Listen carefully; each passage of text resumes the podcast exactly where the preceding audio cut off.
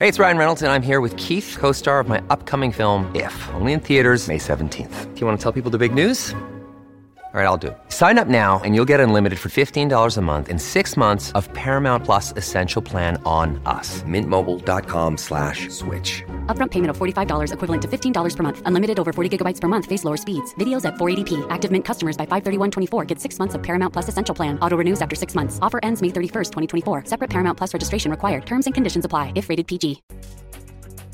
¿Qué tal amigos? Buenas noches. Dani Alexandrino hablando de frente. Les saluda aquí en Americano Media y Radio Libre 790 AM.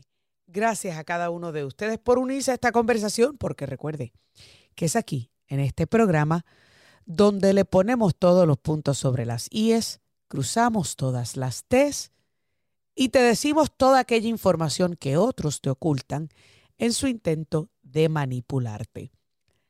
Vamos entonces a comenzar con un tema importante y es el tema de Joe Biden y obviamente su intento de normalizar las relaciones con el régimen castrista. Usted sabe que lo ha tratado de hacer con Cuba, eh, digo con Venezuela. Así que a los cubanos que me están escuchando, que votaron por este, esta poca excusa que tenemos por presidente, la próxima vez que se miren en el esposo, sí señores, porque conozco cubanos que votaron por este señor. Igual que conozco venezolanos que votaron por este señor. Ah, porque dice que Donald Trump le ofendía los sentimientos. A mí que me importa.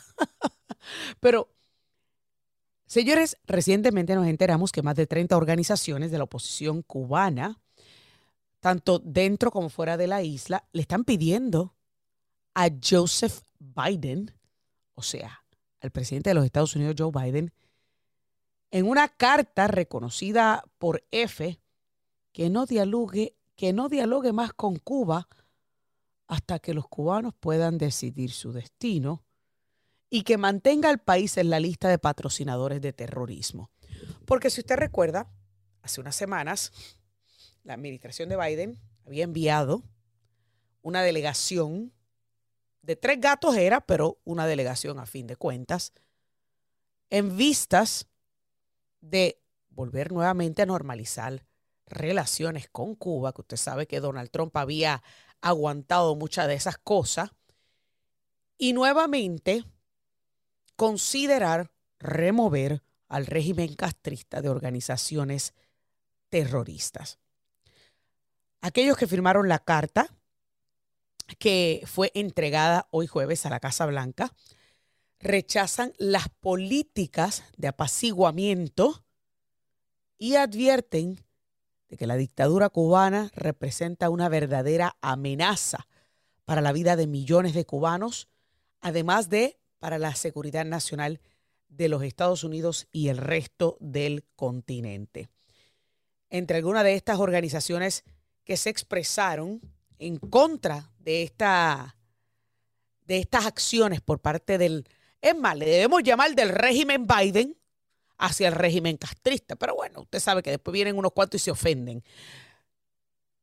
Está la Unión Patriótica de Cuba, eh, además las Damas de Blanco, Movimiento Democracia, Plantados hasta la Libertad, Consejo para la Transición Democrática en Cuba, Fundación para la Democracia Panamericana y Promotores Cuba Decide, entre otras organizaciones. Obvio que todo aquel que sabe del juicio se estaba llevando a cabo en España contra el régimen castrista, nuestro compañero Nelson Rubio de la mañana, es en Londres, perdón, gracias, en Londres, este, estuvo cubriendo unos días por allá y todos pudimos ver cómo el público que se conglomeró en las afueras de las cortes, de los tribunales, estaba gritándole improperios muy merecidos al régimen castrista, desde asesinos hasta cobardes, que es lo menos que se merecen. Nelson, Nelson de hecho, los llamó cobarde también. Y 60 años después, señores, de una fatula revolución, sí, porque todavía ellos le, siguen llamando revolución.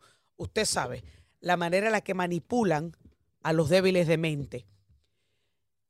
60 años después de esta revolución fatula, esta gente todavía sigue manipulando y abusando del pueblo cubano. Y lo peor de todo es cuando veo a un cubano aquí en Estados Unidos que ha logrado la libertad, que ha logrado vivir de lo divino que es esta nación, decidir votar por Joe Biden, ah, porque Donald Trump decía cosas antipáticas.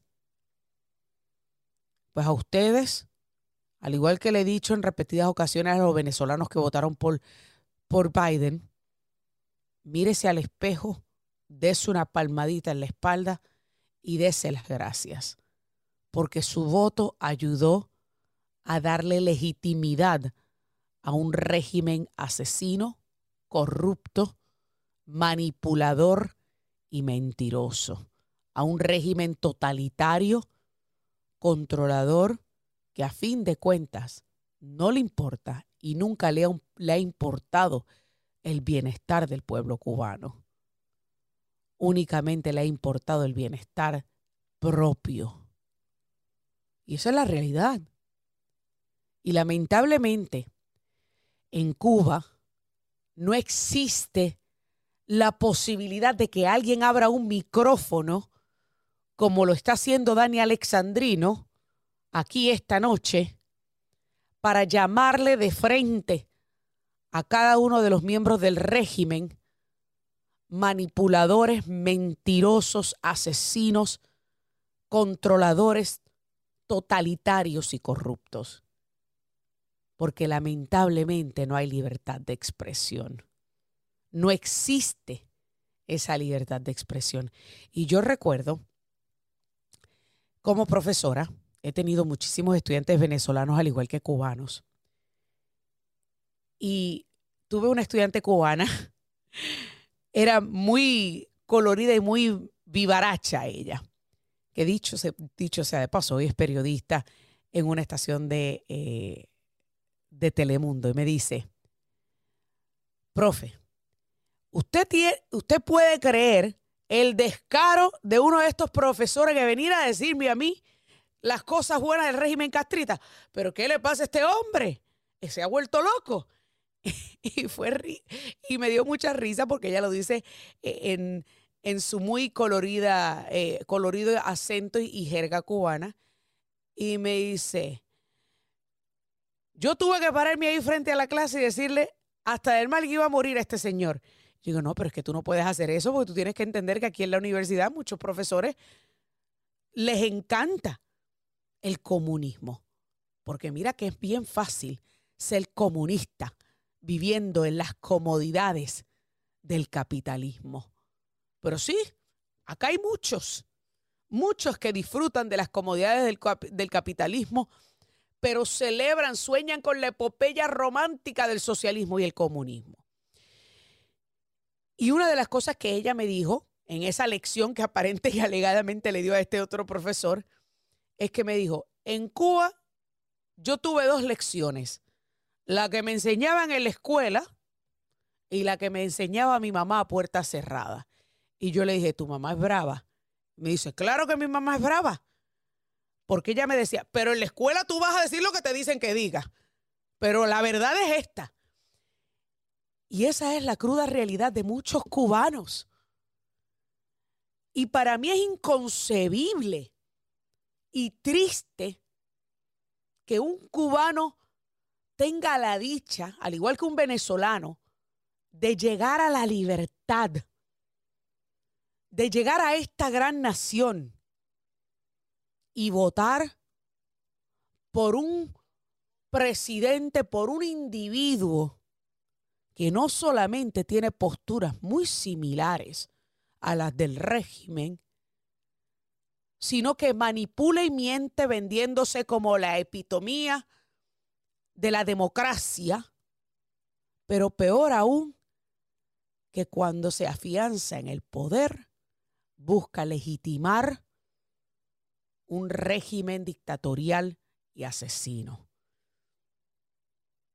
Y siempre le he dicho, y aplaudo a los cubanos que se han parado firmes en sus convicciones, pero aquellos que porque Donald Trump y sus tweets le ofendieron, votaron por Joe Biden, usted debe hacer una seria reflexión porque sencillamente, si usted creía que Joe Biden era mejor que Donald Trump en paz y en son por la democracia, usted necesita nuevamente ir y aprender los cursos o tomar nuevamente los cursos de cívica y del gobierno estadounidense, como si estuviera volviendo a hacer sus cursos de ciudadanía para entender verdaderamente lo que es la libertad, la libre expresión y para que usted pueda entender a qué usted le dio el voto. Dese las gracias cuando vuelva a quejarse de Joe Biden, buscando legitimizar al régimen asesino de los Castro. Hacemos una pausa y ya volvemos, señores, con una super entrevista con el senador de la Florida, Rick Scott. Como dije al principio del programa, me acompaña uno de nuestros senadores estatales, el senador Rick Scott, para hablar un poquito sobre su candidatura a la reelección para el Senado. Good evening, Senator Rick Scott. Welcome once again to Daniel Alexandrino hablando de frente. How are you? Todo bien, es un placer. Vamos a comenzar con su candidatura. Let's begin with your uh, announcement for reelection. This actually puts to rest all speculation that you were considering a presidential bid. Uh, why did you decide this is where you belong and this is where you want to continue working? Well, I, I've enjoyed my four years in the Senate. I enjoyed my eight years as governor. Um, there's a lot of things I left I want to accomplish. I've got two two more years left in this, uh, but I want to make Washington work the way we made Florida work. We, you know, we made sure we had a great job market. We made sure kids got a great education. We got the crime rate down. There's a lot of those issues that we're dealing with at the federal level, and I and I I am hell bent on making sure they happen. One of the things that that we spoke about uh, the last time you were on the show was precisely, or obviously, you know, some of your plans and some of your recommendations. In, in fact, I was eyeing uh, your plan, uh, and one of the things that I know that, that that you've proposed and a lot of people have criticized, um, and and they don't quite understand it because it's a pretty uh, comprehensive uh, plan. Is you know. It, the the fact about taxing everyone and people are not understanding quite quite right the way you are proposing and what exactly it is that you're proposing in this plan. Well, I'm I'm a kid that grew up in public housing, never met my dad. My mom told me as a little kid that my job was to get to work, and that's what I believe in. Uh, I'm not ever going to raise taxes on anybody. I've actually, uh, when I was governor, I cut taxes and fees a hundred times. I've never supported tax or fee increase up in the Senate. But what I do want, I want people that are able-bodied to work. I want them to get back to work, be be part of the system of building this country. We'd love um, to make sure we have these programs that we care about, like Medicare and Social Security, um, Social Security disability. You know, we can't pay for those if we don't have workers. And I want to make sure that uh, that people get back to work. Like I don't think that you should live in public housing if you're able-bodied and you don't have young children, you don't have, you don't have dependents that you're responsible for. Why aren't you working? You know, if you want to be on food stamps, you want to get Medicaid, get to work, get a job. Especially if you're young. Eh, eh, y lo que está diciendo el senador es que una de las cosas que han criticado como parte de su plan eh, para restaurar a América es que obviamente él cree que todo el mundo que está en edad hábil para trabajar debe trabajar. Si estás viviendo en vivienda pública, pues mira, debes trabajar. No hay razón por la que no estés trabajando. Él obviamente cuando siendo un niño vivió en vivienda pública y yo pues obviamente a ustedes le he compartido en repetidas ocasiones que también viví en vivienda pública. Pero vamos a preguntarle ahora al senador Rick Scott. es algo que usted dijo en el video de campaña. You mentioned something in your campaign video, which I saw the other day on Fox News, and I found it to be rather interesting. And it was uh, you addressed the issue of uh, the differences with Mitch McConnell, with Leader McConnell in the Senate, and how some people had asked you, you know, whether or not you were going to challenge him to be leader of the minority in the Senate or the majority had we won the majority uh, the last midterm. Uh, but you were focused in another direction. Now, my question to you is if you win re-election or when you win re-election because we're sure that the, the people of florida are smart enough to re-elect you uh, when you win re-election will you be challenging leader mcconnell for a new path uh, forward for the senate republicans? I do it every day. I mean i'm tired of us i'm tired of republicans caving into the democrats. You saw i, I had a national ad up said you know, make sure I explain to people I ran against Mitch McConnell because I think we have to have a different direction. We have a Republican Party all across this country. We need to have a Republican Party in Washington D.C. Stop caving into the Democrats. I'm not going to give up any day. And and I believe that a lot of Republicans actually share that sentiment.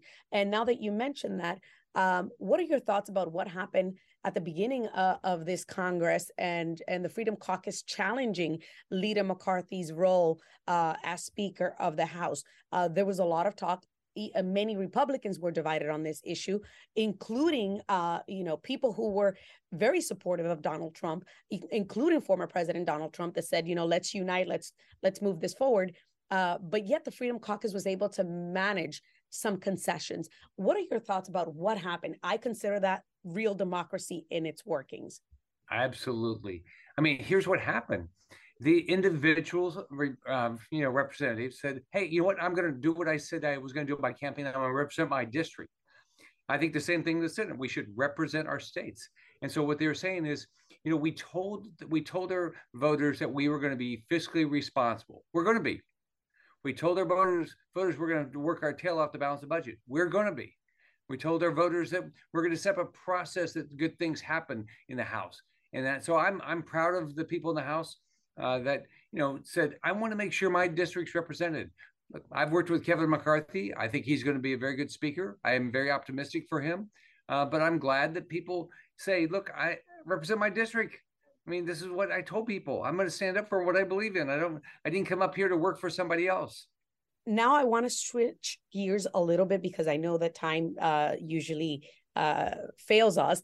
And before we run out of time, I want us to focus on uh, Cuba and what's going on around the regime. I don't know if you uh, are aware that earlier this week there was a, a, a trial in Spain uh, against the, the Castro regime for bad taxes owed in Spain and a bunch of other corruption issues.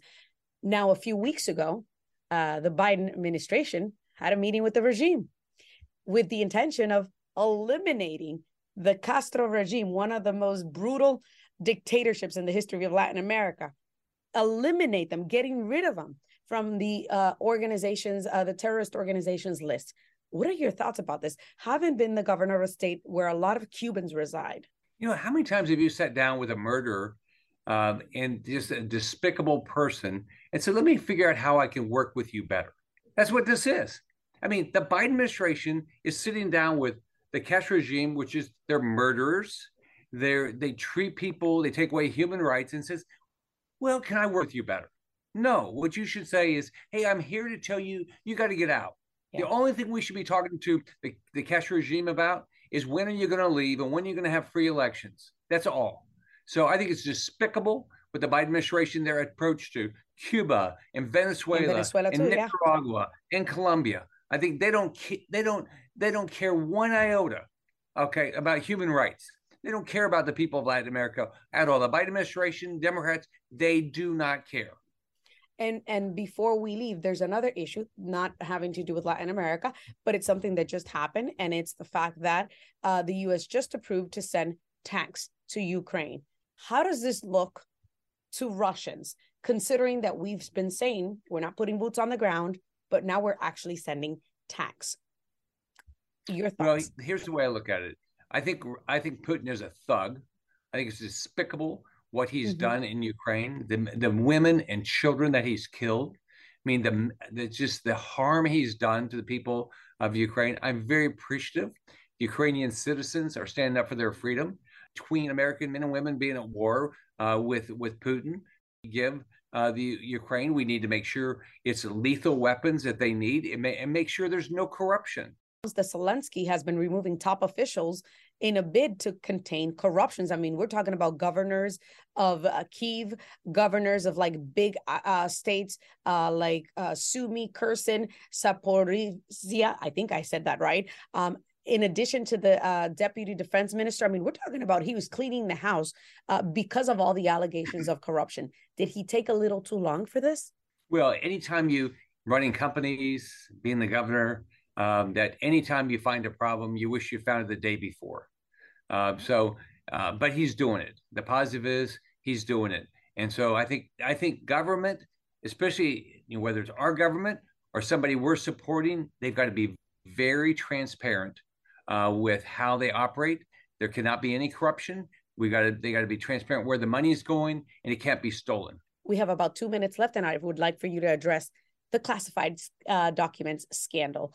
Uh, you know, now we're talking about there's some in Mike Pence uh, found among Mike Pence stuff. Uh, you know, documents from uh, Biden's senatorial uh, years. I mean, does anybody have any records of where these documents get moved or any, what is going on in Washington? Why are we seeing all these classified documents appearing everywhere?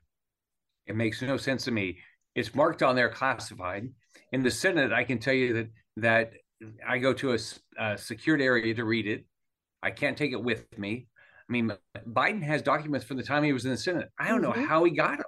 I mean, yeah. I mean, I, I I get classified uh, briefings. I go down to a secured area. They're classified. I never take them with him. I can't even take my notes with me.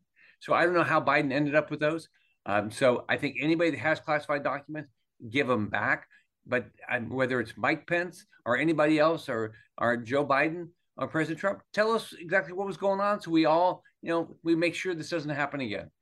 So does either side have any right to criticize the other based on the fact that we found documents on both sides of the political spectrum, political aisle?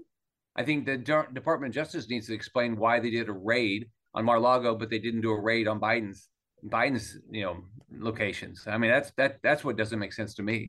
Well, let's see what happens. The uh, we know for a fact that the House is already going to start and designate committees to investigate this. So let's see what we get as a result of that. Senator Rick Scott, we really appreciate your time here in Americano with us. Uh, we wish you the best in this uh, reelection campaign.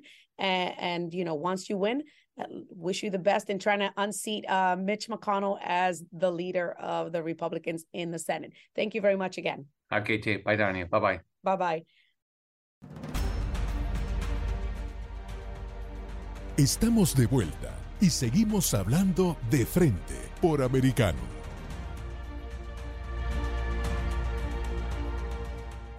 Continuamos aquí, Dani Alexandrino, hablando de frente a través de Americano y Radio Libre 790. Tengo que volver a corregirme, que no sé por qué razón sigo diciendo España, pero el juicio contra el régimen asesino de los Castros se está llevando a cabo es en Londres.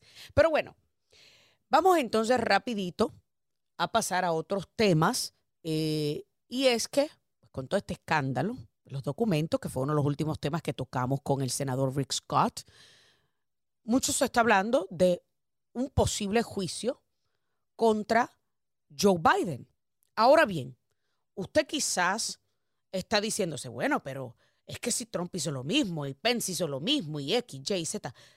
Pero la diferencia está ahí, usted sabe que yo se lo dije a usted el otro día, en que uno de estos se llevó documentos de su tiempo cuando era senador. Y usted escuchó ahí a Rick Scott hablar precisamente sobre cómo a los senadores, a quienes se les da acceso a estos documentos privilegiados, ni siquiera los pueden sacar del lugar donde los están leyendo. Ni siquiera se pueden llevar sus anotaciones con ellos. Entonces, ¿cómo aparecieron estos documentos en el garaje detrás de la corbeta de Joe Biden? Bueno, yo no sé si esos fueron los del Senado, pero bueno, usted sabe que si algunos en la corbeta, que si otros en el Penn Biden Center, que si otros en una habitación aledaña a la corbeta.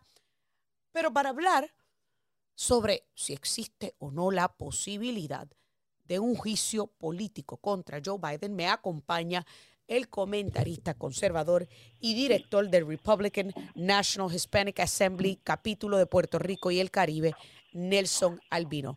Nelson, buenas noches, bienvenido, ¿cómo estás? Buenas noches, Dania, y buenas noches a la audiencia.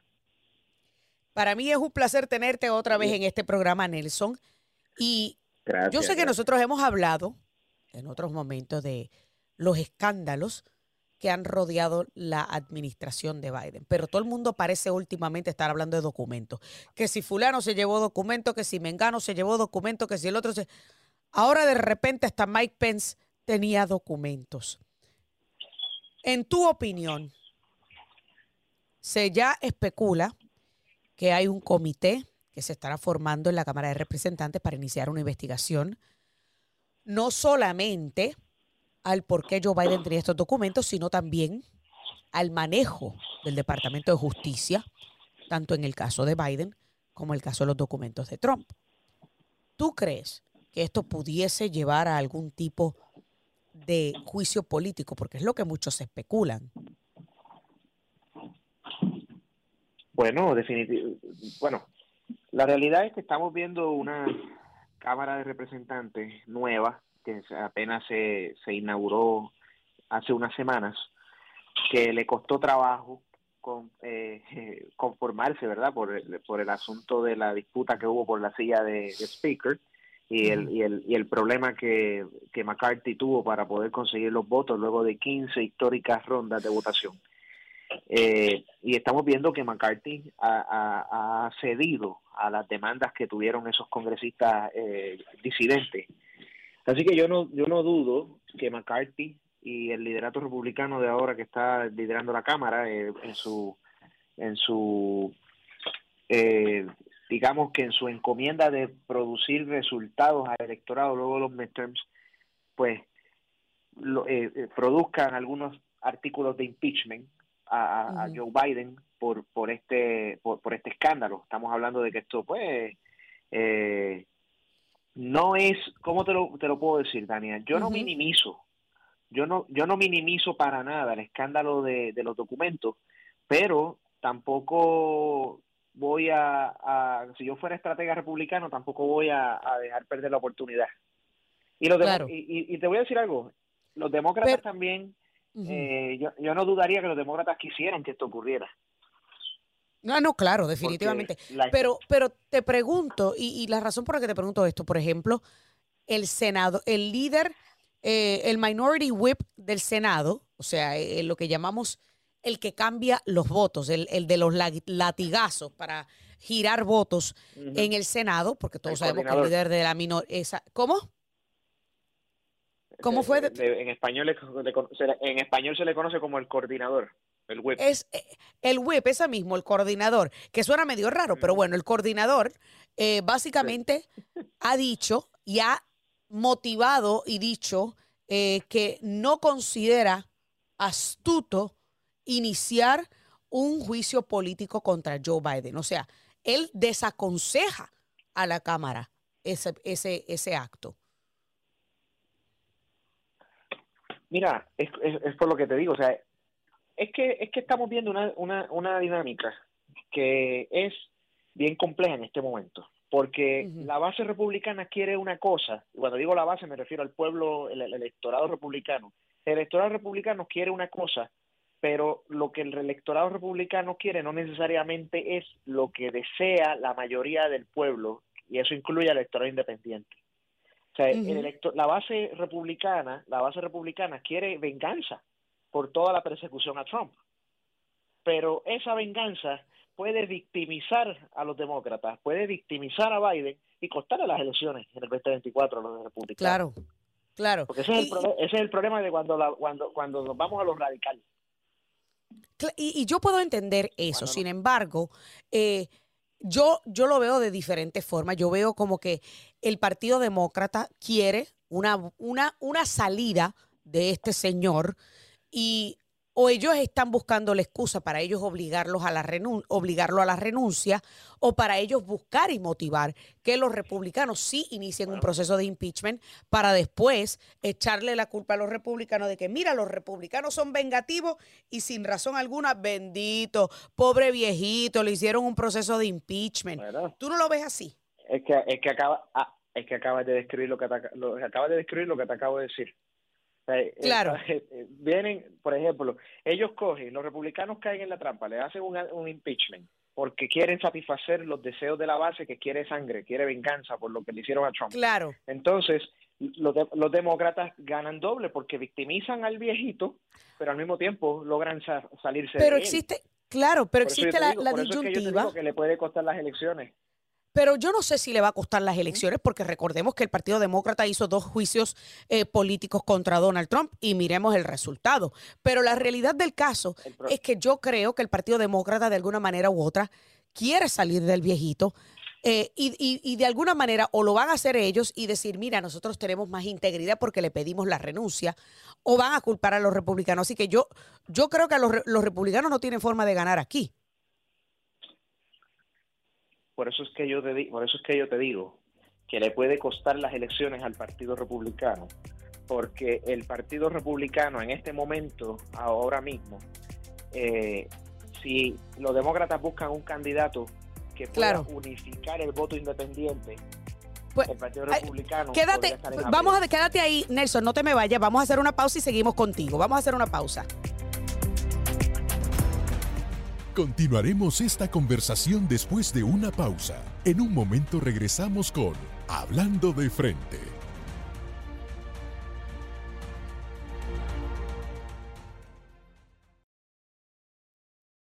Hoy en América, accede a toda nuestra programación a través de nuestra página web americanomedia.com, nuestra aplicación móvil Americano Media, Roku, Amazon Fire, Google TV y Apple TV. Y además puede sintonizarnos en Radio Libre 790 AM en Miami. Lourdes en Americano. Acompañada a esta hora por el congresista federal Mario Díaz Balar, que ha sido la decisión de la administración de Joe Biden de conversar con el régimen de La Habana. No, no, no me sorprende, Lourdes, este es un presidente que a los enemigos de los Estados Unidos y a los enemigos de la democracia, este presidente hace todo posible para ayudarnos. En este caso, de ayudar a la dictadura en Cuba, igual que la dictadura en Venezuela. De lunes a viernes, a la una de la tarde, por Radio Libre 790 AM. Acompaña a Freddy Silva a leer Entre Líneas. Hoy hemos invitado a Gualberto García Jones. La supuesta discriminación contra personas homosexuales solo se podía litigar si el Estado o algún, alguna agencia del Estado traía el caso. Ahora no, ahora cualquier persona que se sienta agraviada pues puede traer eh, un caso y eso va a resultar en una infinidad de juicios y una discriminación en contra de las personas que tenemos una visión del matrimonio tradicional de un hombre y una mujer. De lunes a viernes, desde las 2 p.m. Este, 1 Centro, 11 Pacífico. Poder y Dinero, con Sergio Berenstein, Fabián Calle y Santiago Montoya. Bienvenido, Miguel Ángel. No hay una sensación de, camino hacia la crisis, ¿te das cuenta? Porque no hay una sensación de que vas a perder tu ingreso. Y si vos no vas a perder tu ingreso y tenés más o menos estabilizada tu economía, las decisiones que vas a tomar no van a ser tan angustiantes. De lunes a viernes, desde las 3 p.m. Este, 2 Centro, 12 Pacífico, por Americano.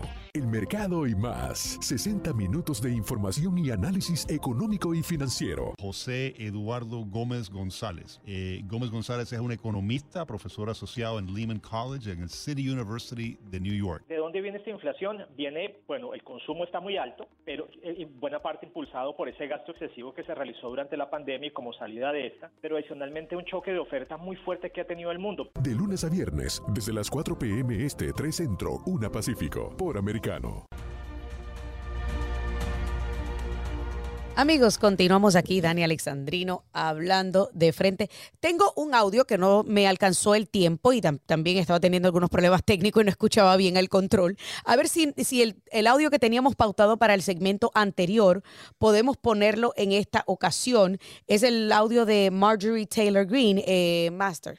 Okay, vamos a This is a very serious situation. Uh, vice presidents cannot declassify documents, and the fact that Joe Biden uh, is in possession of, of, classified documents when he was vice president signals that we need to have a serious investigation into this.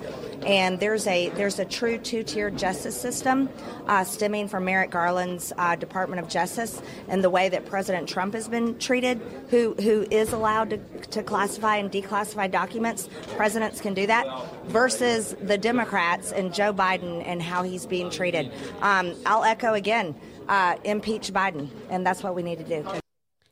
Nelson, ahí estábamos escuchando a la representante Marjorie Taylor Greene, eh, quien sostiene, y, si no, y si no me equivoco, ella fue una de las que, y, y quizás tú tienes el detalle, de las que sometió una de las resoluciones el Congreso pasado para un impeachment contra Biden. Eh, ella se sostiene en impulsar un proceso de impeachment. Ahora bien, yo no sé, y, no yo en la entrevista que le hice a Rick Scott más temprano en el programa le pregunté, o sea, con el hecho de que ahora hay documentos, encontraron documentos en posesión de Mike Pence, ¿tienen los republicanos pudor para iniciar un proceso de impeachment considerando de que también Mike Pence tenía documentos?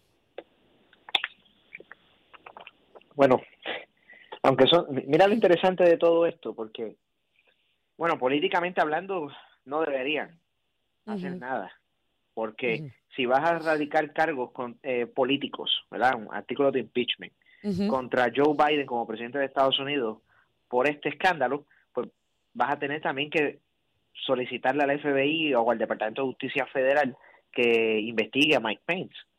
Claro. Porque a Mike Pence uno le puede hacer un impeachment porque él no ocupa un, no, ocupa, puesto, político alguno, pero sí, pero como ciudadano privado lo puedes investigar criminalmente. Claro. Y, los, demócratas, van a, y los demócratas van a decirlo, van a decir eso. Por, eso te digo, o sea, pues, eh, entonces esto no le esto no les resta eh, municiones eh, al Partido Republicano para poder ejecutar de la manera en la que quisieran poder ejecutar. ¿No crees tú que una mejor idea sería iniciar un proceso de, de, residenciamiento, de juicio político, de impeachment por el caos de la frontera sur? Porque eso sí es un incumplimiento del deber. Ahora mismo Joe Biden lleva dos años en la presidencia y él ha tenido muchísimos más escándalos. Mira, Dania, el asunto de la frontera, el asunto del dinero que se, ha se, le ha dado a Ucrania para que sea lavado, cuando, cuando, cuando se sabe que Ucrania es una lavadora de dinero de la cual Hunter Biden conoce muy bien. Eh, hay asuntos 10, 15, 20 veces más importantes que unos papeles para enjuiciar a Joe Biden, de los cuales los demócratas no pueden eh, presentar argumentos para refutar. Claro. Claro. Así que si los republicanos si los, si los republicanos quieren jugar a la política chiquita, a la, a la política pequeña, pues que le sigan el juego a los demócratas con el tema de los documentos. Entonces tú entiendes que obviamente que es lo que te estoy la pregunta que te estoy haciendo, es que tú entiendes que tiene muchísimas más otras razones y motivos para hacerle un juicio que no sea enfocarnos en el tema de los documentos. Por supuesto, por supuesto. Claro. Por supuesto. Ahora mismo, para, para resumir, un impeachment a Joe Biden por el tema de los documentos es un error político. Tienes toda la razón. Eh, eh, yo, yo creo este, que, una mejor opción sería, porque incluso ya han presentado, eh, creo que artículos, eh, o por lo menos la intención de investigar a Alejandrito Mayorkas, el secretario de Seguridad Nacional, eh, precisamente por incumplimiento del deber en cuanto al tema de la frontera. Y yo creo que eso es una carta muchísimo más fuerte para poder presentar en contra de Joe Biden, porque a fin de cuentas, aunque Alejandro Mayorkas sea el secretario de Seguridad Nacional, Joe Biden sigue siendo su jefe, sigue siendo el comandante en jefe y a quien le compete proteger nuestras fronteras es al comandante en jefe. Así que yo creo que ahí tienen una carta muchísimo más fuerte. Sin embargo, este, los republicanos como Marjorie Taylor Greene, quien dicho sea de paso, se ha estado mencionando como una posible, que está tratando de venderse como una posible compañera de papeleta para Donald Trump, va a hacer todo lo posible para buscar retribución por los dos impeachment contra Donald Trump. ¿Tú crees que ella realmente esté buscando ser compañera de papeleta de Trump? Es posible y sería la peor decisión que tomaría Trump. completamente de acuerdo contigo. Marjorie Taylor, Green, eh, Marjorie Taylor Green está muy bien donde está. Es para lo que sirve, para el Congreso, pero para nada más. Sí, no, eh, yo creo que estamos de acuerdo en eso. Yo creo que hay que dejarla ahí en el Congreso, este, eh, haciendo su alboroto y presentando todas las resoluciones que quiera presentar y los proyectos de ley que quiera presentar. Dejémoslas ahí. Yo creo, incluso, a mí me parece que como ella es así algo controversial, sería una muy mala compañera de papeleta, como tú bien acabas de decir. Eh, yo creo que el rol del vicepresidente casi siempre es un rol que pasa desapercibido, es un rol que en realidad muy pocas personas le prestan mucha atención eh, y que pues mm, alguien como Marjorie Taylor Greene, que ha estado envuelta en, varios, en varias controversias, no, no le ayudaría mucho a una dupleta con Donald Trump. ¿Qué tú crees? Definitivamente, porque mira, Dania, ¿tú sabes por qué la dupleta de Trump-Pence fue exitosa? Porque, porque el, compañero de fórmula tiene que ser una persona que sea diferente a ti en personalidad. Trump era polarizante, Mike Pence era pasivo. Claro, claro. Entonces, tú pones a Marjorie Taylor Greene, que es una Donald Trump versión femenina, y, la sobredosis de controversia sería terrible. y por eso es, y por eso y por eso es que, que el Partido Demócrata capitalizaría con un candidato populista que pueda hablar, llegar a la gente y ese sería el fin de la elección. Y, y, y por eso yo opino también.